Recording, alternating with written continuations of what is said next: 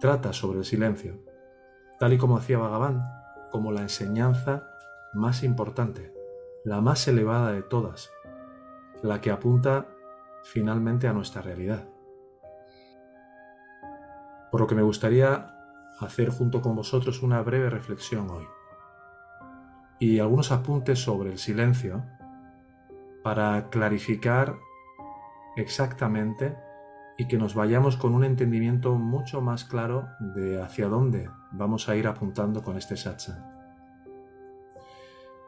En todo trabajo interno, inicialmente, lo que estamos haciendo es preparar a nuestra mente para aquietarla.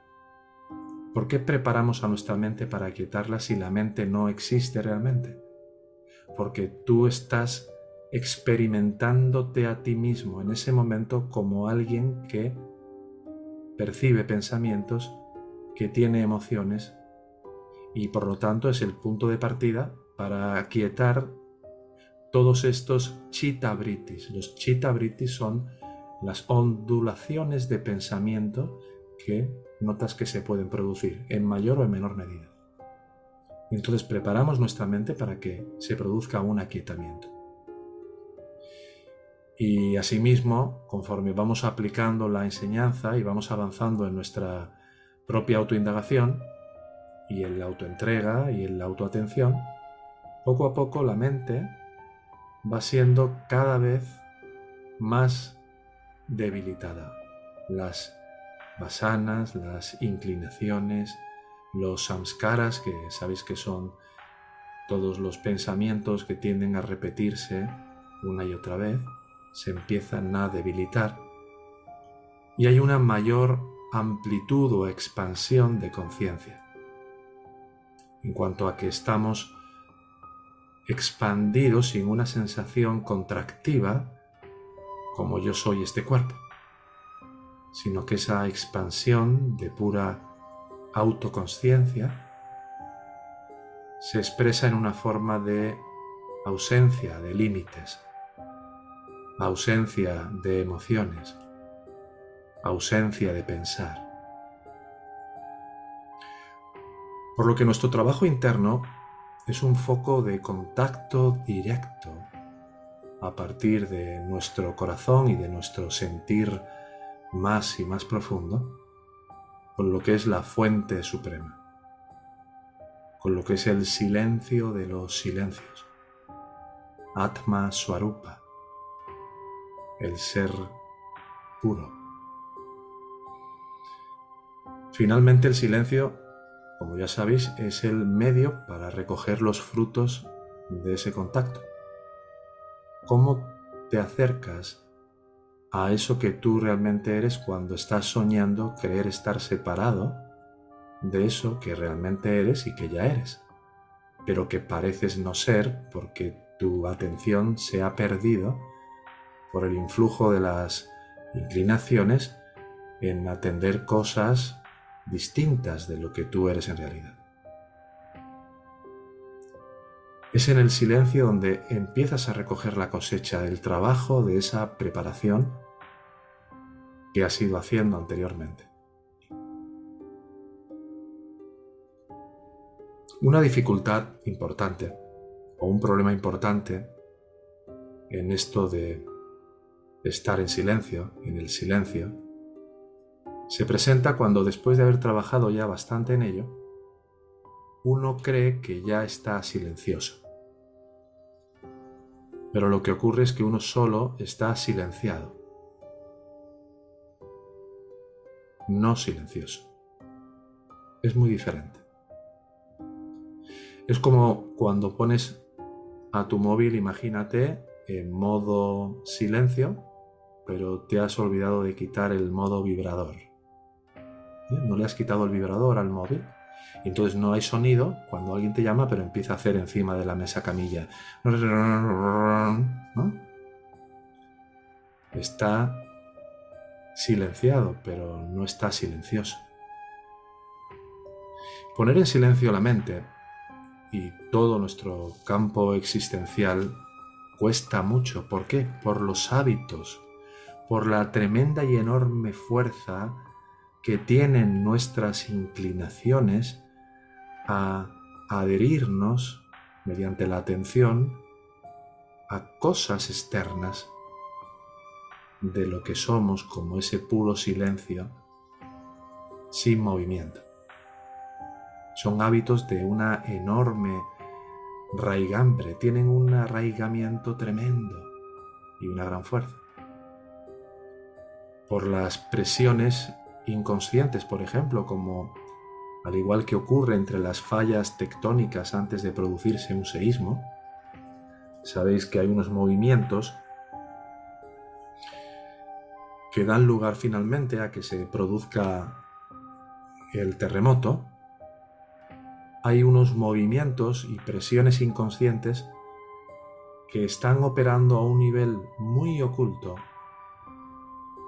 y que tarde o temprano, ante cualquier forma de crisis, de miedo a la pérdida de un ser querido, ante una de repente o repentina posibilidad de haber perdido mm, tu casa, ante situaciones verdaderamente importantes, esos movimientos inconscientes empiezan a generar, como las fallas tectónicas, unas oscilaciones y unos movimientos y fluctuaciones a un nivel muy profundo que dan lugar a que de repente esa basana inicie toda una especie de catarsis. Y ahí te das cuenta de cuán poco profundo era tu silencio. Y de cuán profundo creías que era tu silencio. Pero las mayores dificultades, las que son más sutiles, suelen empezar cuando ya no pienso, cuando ya empiezan a no sucederse imágenes mentales. Cuando ya no lucho contra las distracciones. Entonces es cuando se produce una especie de relajamiento. Hay un engreimiento ahí, una especie de movimiento soberbio que en el silencio en el cual crees que ya estás más allá de todo anillo de temor y de miedo, hay un susurro del ego de ya no te afecta nada. Ya sí que estoy bien cocinado. Y esa dificultad de orden más sutil y que es bastante más difícil de manejar, porque se trata de que yo esté silencioso incluso de la idea de estar silencioso. Pero todavía está la idea esa ahí flotando. Qué callado estoy. Apenas hay pensamientos. ¿Te ha pasado? Sí, te pregunto a ti. Hermana, hermano, ¿te ha pasado alguna vez? Decirte ya estoy muy silencioso ya apenas hay pensamientos? Porque si estoy pendiente de la idea de silenciarlo todo, y logro silenciarlo todo, menos esta idea de silenciarlo todo, desde luego que no he llegado al silencio. Aunque trate de reducir mi movilidad de mi cuerpo, aunque trate de no activar ninguna emoción. La actividad mental opera a un nivel más sutil. Y es frecuente que se reduzca hasta un punto en el cual se vuelva indetectable. Y de que todo quede sujeto a la idea de que no pienso en nada, no pienso en nada, no pienso en nada, aquí no hay pensamientos. Y así te puedes pasar toda una hora de tu tiempo de estar en ti. Y luego estás como antes. Tened en cuenta de que el silencio requiere, por un lado, por una parte, conservar la noción de que la conciencia es totalmente libre de cualquier observación paralela o que operes en simultáneo al hecho de que estamos siendo conscientes. Cuando tú estás siendo consciente, no puede haber un yo estoy siendo consciente o me estoy dando cuenta de que estoy siendo consciente. Inicialmente sí. Pero mientras no devengas, es decir, tú desaparezcas, te disuelvas como observador y solo quede la conciencia brillando, lo que hay después es un he estado muy en silencio o he estado tan quieto o he estado durante una hora en la que solo presenciaba un vacío o cualquier otra sutil idea. Así que es muy importante que no nos agarremos absolutamente a nada. Y esto es una verdadera fase o una pruebecita bastante complicada de sortear o bastante compleja de, traspasar. Porque la sutilidad se va cada vez volviendo más y más y más sutil. Trata, el ego trata siempre de volverse indetectable. Para que tú te creas que ya eso ha llegado hasta el final. Hay hermanos y me gustaría que me contestaras sinceramente, ¿hay hermanos que tú crees que ya sí están realmente acercándose a ese estado de silencio eh, profundo? Y que, bueno, estos hermanos hablan ya como si estuvieran en Ayatabada, eh, en la escuela. ¿Puede haber hermanos en ese estado de silencio en esta escuela? ¿Para qué te sirve saber esto? Mm. No lo sé, no lo sé, hermano. Quizás para tener más seguridad en lo que, en lo que siento. Es importante centrarnos siempre en nuestro propio camino y no mirar a los demás salvo para apoyarles, nunca para compararnos de ninguna manera. La esperanza te la daba Gabán de manera total. Te dice de que la victoria está asegurada. En un camino como este siempre te vas a encontrar habitualmente, en el mayor porcentaje de los casos, con todo tipo de distorsiones del ego espiritual en cuanto a que uno ya ha terminado todo lo que tenga que ver con una práctica espiritual, con ver la dinámica de funcionamiento del ego, con creer que ya no hay un yo. Todo esto va a ser lo más habitual. Y cuanto más vas hacia adentro, mayor es la astucia de este ego para camuflarse y hacerte creer que es verdad, que ya no tengo que hacer nada más que la autoindagación cuando la prueba inequívoca e infalible es, ¿te pasas 14 horas al día sin que surja ni un solo pensamiento?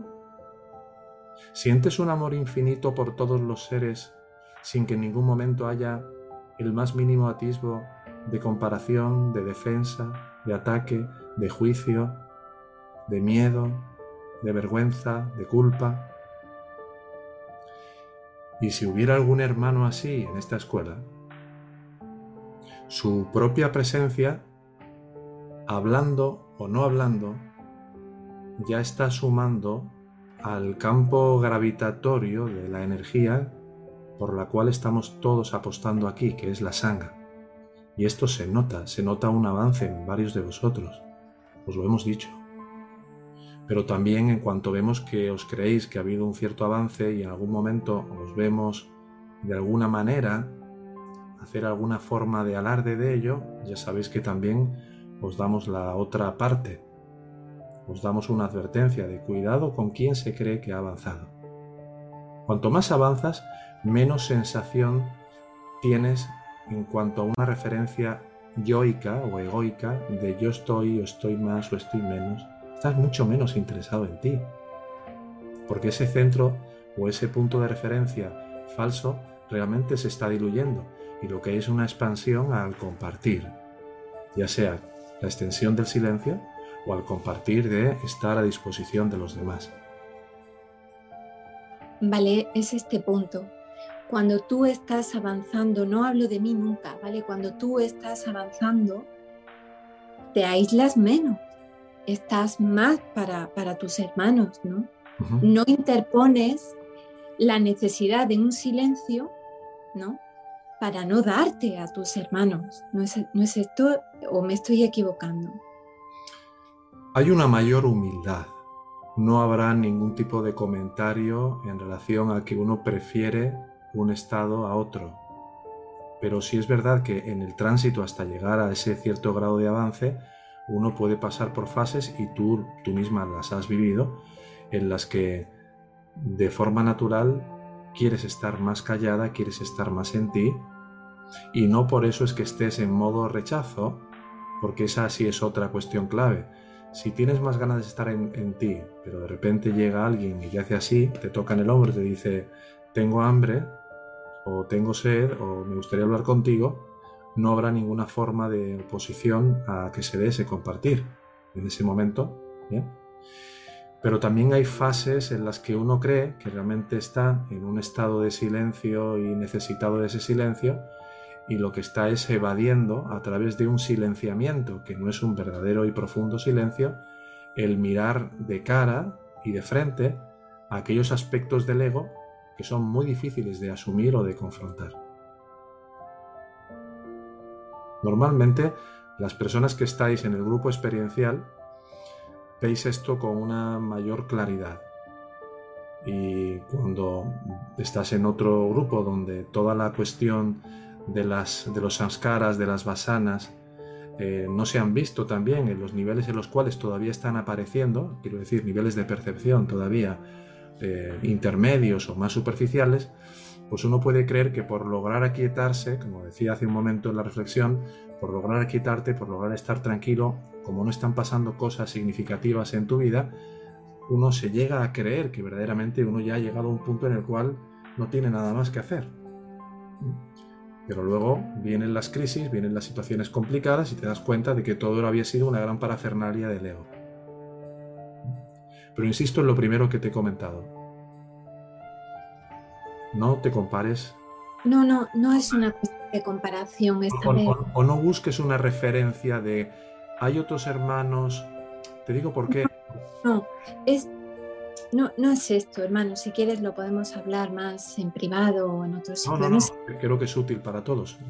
Di, lo que. No, es eh, precisamente por lo que pasó en la clase, ¿no? Decir, tú yo creo, o por lo menos lo que yo vi en esta clase, es que había como eh, dos grupos de personas, unos que estaban más por el compartir, ¿no? el, ofrecerse, el servir a los hermanos de diferentes maneras, no tiene por qué ser solamente el uso del chat, eh, y otros más por el silencio, el silenciamiento y por la necesidad de, em, bueno, pues son fases, como tú estás diciendo. Pero sí hay hermanos que a nivel primado tienen un discurso que nunca eh, aparece ese discurso en la, en la clase. Bien, esto sí que es significativo, porque una de las cuestiones que se va apreciando cuando hay un mayor grado de claridad, de, amor, de, mm, de incremento ¿no? de nuestra pura autoconsciencia en un giro ¿no? más hacia los 180 grados, es que eres exactamente el mismo en cualquier ámbito. Si yo hablo contigo de una manera, pero luego delante de otras personas no hablo exactamente igual. Si comento determinadas cosas contigo, pero luego me las reservo en otros ámbitos, normalmente eso habla de una falta de integración en los niveles de la percepción que te hacía mención antes. Es bastante habitual. Digamos que, tal y como recordaréis de la práctica de decir toda la verdad, nos vamos volviendo de una pieza. Hay un cuento zen que no recuerdo con exactitud, pero venía algo a decir algo así, como que alguien iba a ver a un gran maestro y este gran maestro le llevaba siempre a la comitiva donde venía el emperador pasando en una especie como de, estas eh, tiendas de campaña en alto, ¿no? ¿Os acordáis, no? Cómo llevaban a los emperadores antes, ¿no?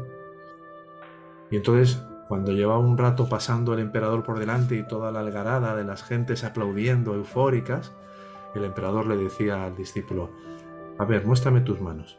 Y las manos mojadas, ¿no? El sudor de los nervios, ¿no? Y entonces le, dijo una vez, hasta que tus manos estén igual de secas que cuando estás pelando una zanahoria, una patata, o estás hablando con el cocinero más humilde o el mendigo más humilde que llegue al templo, entonces habrás aprendido. Como queriendo decir, mientras no seamos exactamente iguales ante cualquier persona, sea el Papa, sea el Rey, sea el Dalai Lama, sea quien sea, es porque todavía necesitamos hacer diferencias entre unos y otros.